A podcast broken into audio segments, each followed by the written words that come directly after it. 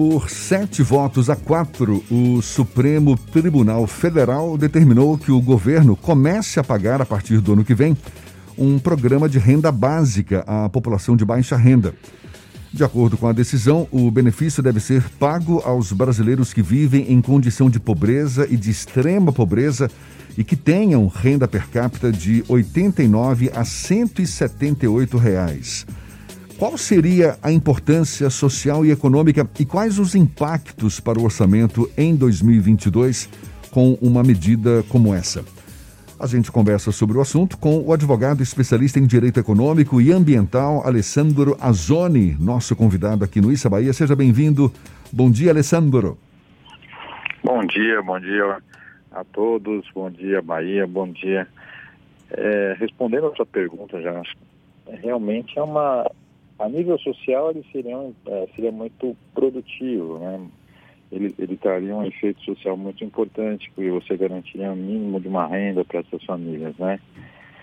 Mas o momento que nós, é, que, que nós estamos, ele daria um impacto completamente negativo, ainda mais que nós já estamos com auxílio emergencial, com alguns incentivos aí na questão do combate à pandemia, a projeção que fez o governo, mais ou menos, seria um impacto de 195 bilhões por ano. Então, quer dizer, dentro do orçamento, é, falando em reforma administrativa, corte de gastos, é você e, e você pagando esse auxílio emergencial, onde teve que fazer corte praticamente em despesas é, já programadas para poder pagar essa segunda parcela do auxílio emergencial, ela praticamente fica seria uma bomba orçamentária e, pra, e, e um impacto completamente negativo para a economia nesse momento. Mas, né? Alessandro, você, tá, você não acha que também possa ser um caso de remanejamento de recursos? A gente vê aí o governo agora com uma, um orçamento aprovado para o ano que vem, um orçamento extremamente controverso, não é?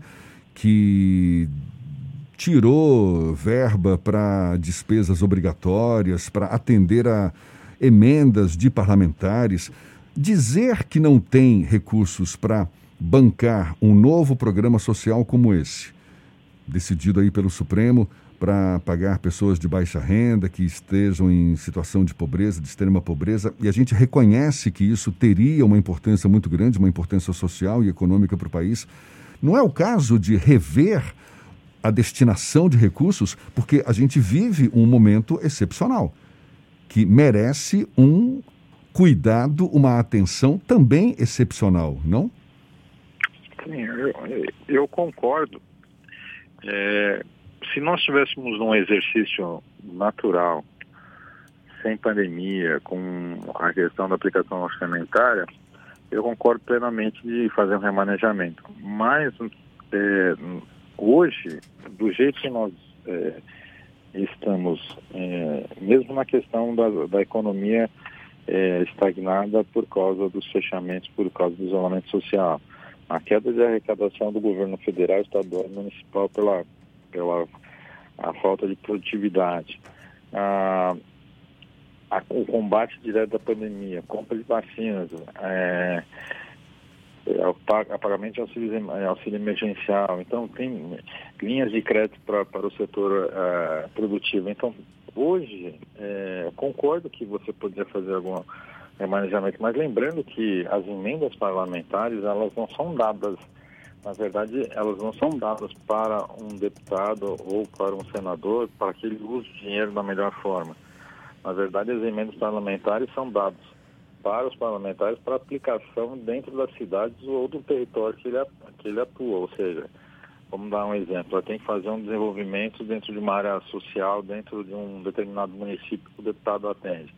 A verba vai ser destinada para aquela prefeitura aplicar a verba da forma correta. Se, se houver alguma ilicitude nesse sentido, aí você tem como pegar por causa de improbidade administrativa. Mas os recursos da, das emendas parlamentares, elas são dadas para aplicação local e elas, é, elas, a, elas são para desenvolvimento regional. Então não é que é dado para um, um, deputado ou para um senador para uso é, aleatório. Então, Mas não necessariamente. Ela, ela, tem sua finalidade social também. Né? Certo. Agora, a gente tem aí dados que revelam que essa pandemia agravou a, situação social de, de, grande parte dos brasileiros, com aumento da quantidade de pobres, de, de quem vive na miséria. O que fazer com esse segmento, com essa parte da, da população brasileira? É, isso eu já vinha falando desde o começo da, do agravamento da crise. A partir de novembro, quando estava para chegar para pagar o último parcela do auxílio emergencial, e o governo já tinha, é, federal já tinha lapidado parte do orçamento pagando esse auxílio emergencial, eu sempre fui um, um, uma pessoa que dava esse alerta, né? Porque quando essas famílias começassem a ficar acabar com o auxílio emergencial e o governo federal não tivesse mais de onde tirar o recurso, essas pessoas automaticamente utilizariam os serviços sociais do município e do estado. Os municípios e estados não fizeram, é, alguns municípios fizeram uma renda mínima de pagar é, 100 reais para aqueles que perderam as licenças de funcionar, as licenças, aquelas TPUs, né, que eram os casos dos camelôs, é, outros estenderam um pouco mais para as pessoas que estavam com situação de vulnerabilidade, mas os municípios e os estados também deveriam entrar no pagamento dos auxílios emergenciais, como foi nos Estados Unidos. Nos Estados Unidos você tinha, por exemplo, o governo federal que dava um auxílio semanal e os estados entravam suplementando com mais uma parte da renda, para evitar que essas pessoas entrassem num, numa, numa situação de vulnerabilidade. Hoje nós só temos o governo federal, de uma certa forma, fazendo essa função social e, a, e, as, e essas famílias que estão em situação de vulnerabilidade, que realmente aumentou a questão da pobreza, aumentou a questão da fome, as pessoas realmente não têm o ela está numa questão de subsistência mesmo, vivendo de caridade de, de, de ONGs ou, ou obras assistenciais. O governo, do, e ele está se alocando aonde? Nos serviços municipais e estaduais. O governo estadual e municipal deveriam, tam, deveriam também entrar nessa, nessa, nessa composição de criar uma renda, não só deixar para. Eu acho que jogar tudo por um ente federativo, eu acho que é, a fatura fica muito alta e, e a conta vem para a população. O governo do estado também arrecada e o governo municipal também arrecada de outras fontes, em que não sobrecarregaria tanto a base orçamentária. Então eu acho que falta uma parte de uma composição municipal e estadual também para atender essas famílias. Alessandro Jade quer fazer uma pergunta também. É, só antes da pergunta, queria só fazer um comentário aqui, que a gente falou do aumento da fome, né? E que uma pesquisa do final do ano passado apontou aí que 19 milhões de brasileiros passaram fome ou tiveram aí algum grau de insegurança alimentar por conta da pandemia. É uma situação muito delicada, muito grave. Bom, mas Alessandro, é, a DPU né, argumenta que a ausência de regulamentação por parte da União da Renda Básica, passados 17 anos dessa promulgação da lei, vem inviabilizando a criação desse benefício. E nesses 17 anos a gente teve aí quatro presidentes, né? Lula, Dilma, Temer e Bolsonaro. Falta disposição do governo para poder viabilizar isso ou realmente é uma questão só de orçamento? Porque a pandemia é só agora, né? O que, que aconteceu nesses outros 16 anos anteriores? Exatamente, muito bom, bem colocado. Não é, não é uma situação atual. Ela foi a, a lei foi a 10.835 de 2004 ela que criou essa, essa renda básica. Mas o que, que precisaria ter sido feito? Essa regulamentação realmente não existe, essa falta de regulamentação praticamente inviabiliza todo o processo. E mesmo a decisão do STF, ela perde, ela vai até contra a composição da lei, porque o STF fala de pessoas que têm renda per capita de 98 a 178, então, e, a, e a lei fala que ela não tem distinção e não tem é, é, um critério de discriminação, e outra, o STF coloca que essa renda básica tem que garantir a subsistência é, com comida, pagamento de escola, pagamento, é, um salário mínimo, não dá conta disso a, a, composição que o STF coloca, um salário mínimo já não cobriria nem isso. É, o, que ele, o que ele estipula dentro da decisão do STF. Essa, o que eu vejo é o seguinte, nós temos já vários programas sociais, nós temos o Bolsa Família, que foi um programa de distribuição de renda, é, você tem a, a, o, benefício continuado da Previdência Social. Então, acho que nós temos vários outros benefícios que já são concedidos. Acho que precisa ter uma reformulação nos benefícios colocados, justamente para que você não duplique a questão dos pagamentos do benefício. Aí você foca realmente num único, que seria essa questão da, da renda básica. E, e, você poderia fazer uma redimensiona, um redimensionamento nesse sentido. Eu acredito que essa, essa questão da, da renda básica ela não foi regulamentada por causa desses excessos de benefícios que são que, já são aplicados, mas realmente pode ser que não atinja esse objetivo final. Mas eu vejo mais como um, um desalento nesse sentido.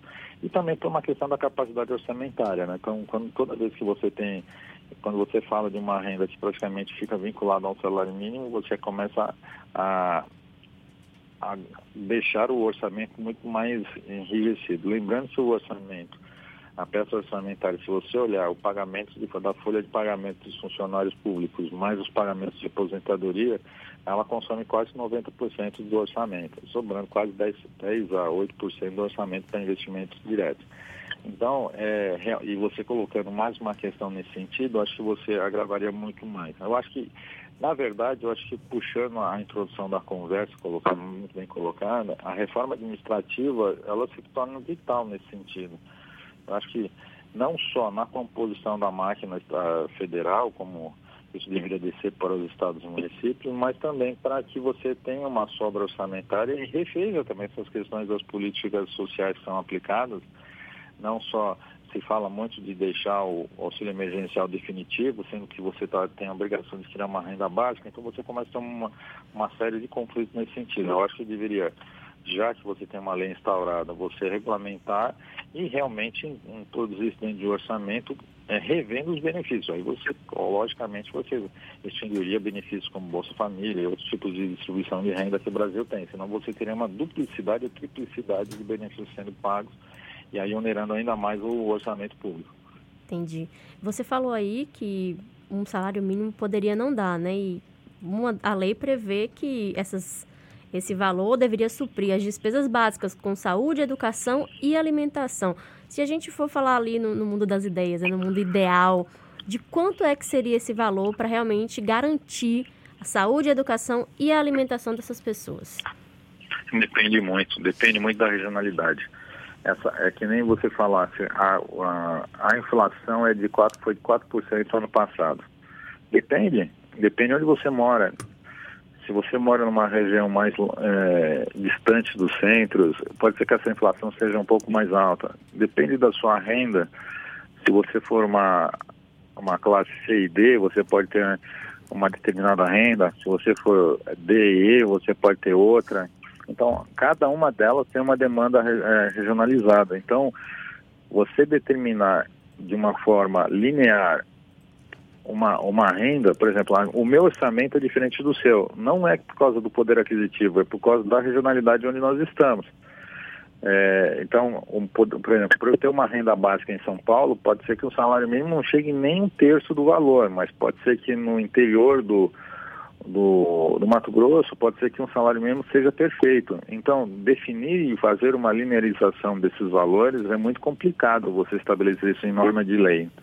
Então, eu acho que como, como economia e como economista, eu vejo que seria muito difícil você estabelecer um padrão mínimo. Porque nós sabemos que tem locais que você não tem um sistema de ensino, que somente tem o um sistema público, e tem outros que o sistema público é ineficaz, você tem que colocar o particular. E, então, se você colocar já um sistema de ensino é, para a família, se diz respeito ao, à pessoa que recebe ou para, o, para os filhos desse, dessa família. Então, você precisa começar, essa regulamentação ela tem que ser muito cirúrgica para você não, não criar uma, um rombo orçamentário e uma estagnação dessa, dessas famílias que recebem esse auxílio também. A gente está conversando aqui com o advogado Alessandro Azoni, que é especialista em direito econômico, direito ambiental também. Azoni, eh, são vários os programas sociais do governo, aliás, não exclusivos desse governo, mas o Brasil já adotou vários programas de, de ajuda a essa população mais vulnerável. Agora, a sensação que a gente tem é que ano após ano é uma batalha que o Brasil perde, não é? Essa batalha de tentar acabar com a pobreza, com a extrema pobreza aqui no Brasil. Acaba sendo uma marca, não é, da sociedade brasileira a, a presença de de uma quantidade muito grande de pessoas pobres ou de que vivem nessa extrema pobreza. O, qual é a conclusão que a gente chega? É ineficácia desses programas sociais ou programas sociais equivocados? O que fazer para superar a pobreza e a extrema pobreza no Brasil de fato? Eu acho que não é nem questão. O, problema, o, o programa social, ele é ele, é, ele deve ser encarado como de uma maneira temporária. Lógico, tem, tem pessoas em situação de rua, por exemplo, que você não tem como fazer uma recuperação delas. Então você teria que realmente acolher e tratá-los e sempre mantê-los assistidos. Mas a grande parte dessa população em situação é, vulnerável hoje, ela se agravou por causa de questão de desemprego. Eu acho que é, só para até o final do ano passado nós chegamos a 14 pontos, 14 milhões de desempregados. E temos mais de 35 milhões de pessoas que estão numa situação de, de subemprego, ou seja, que estão com jornadas de trabalho inferior a 40 horas. Mas somado a isso, temos os desalentados, então aqueles que têm capacidade de procurar emprego, mas desistiram de procurar emprego. Só aí nós já temos 5 milhões e 700 mil. Então, se você olhar a nossa, a, a, nós temos que gerar emprego, nós temos que ter uma, nós temos que se tornar produtivos. O nosso, nosso potencial industrial nos anos 80 representava 35, 38% do PIB. Hoje representa 11, quase 10% do PIB. Nós estamos com um processo de desindustrialização e estamos vivendo exclusivamente serviços. É, então, a retomada, eu acho que a retomada da economia com geração de postos de trabalho, requalificação dessas famílias e volta dessas pessoas, você garante a dignidade delas. Eu acho que a maior programa social seria a requalificação dessas pessoas e, e geração de empregos, porque ela se sente útil e ela consegue fazer parte, todas elas querem fazer parte do sistema, elas querem sair dessa situação de vulnerabilidade. E a única forma de fazê-lo é você gerando emprego. E que é a grande missão hoje, porque é, nós já tivemos um processo de recessão dos governos passados, onde você teve uma requalificação dos postos de trabalho e funções nas empresas, que reduziram os quadros de emprego. Aí nós é, praticamente tivemos um, um, um, um, grande pico, nós chegamos a 10 milhões de desempregados. E, e o processo tecnológico. E agora com a pandemia, ainda mais com o processo tecnológico e ainda mais com o home office, então você agrava muito mais essa situação de recolocação de postos de trabalho. Então, o único caminho que eu vejo é retomada das indústrias e, e, e programas sociais e econômicos voltados para a questão de capacitação e volta de emprego. Eu acho que esse seria o programa social mais perfeito que possa ser dado, você retomar a dignidade dessas famílias. O que faz a gente... Um chefe de família, um, um chefe de família, ele quer ter a capacidade de gerir a sua família e não depender exclusivamente de um programa social. É, exatamente. E quando a gente fala na importância de geração de emprego, mais uma vez a gente pensa em políticas públicas, não é? Políticas públicas que possam estimular a geração de emprego, geração de renda. Agora, e a iniciativa privada? Como é que, na tua avaliação, pode ajudar para também mudar essa realidade de um jeito sustentável, para diminuir as privações de grande parte dos brasileiros? Existe, existe grande parte da essa questão da responsabilidade social, ela, ela é voluntária, né? Então, tem, a empresa ela, ela as empresas que adotam a responsabilidade social, elas, são, elas deveriam ter alguns benefícios. Primeiro, porque quando ela adota a questão da, dessa questão da responsabilidade social, ela não visa retorno financeiro para a empresa.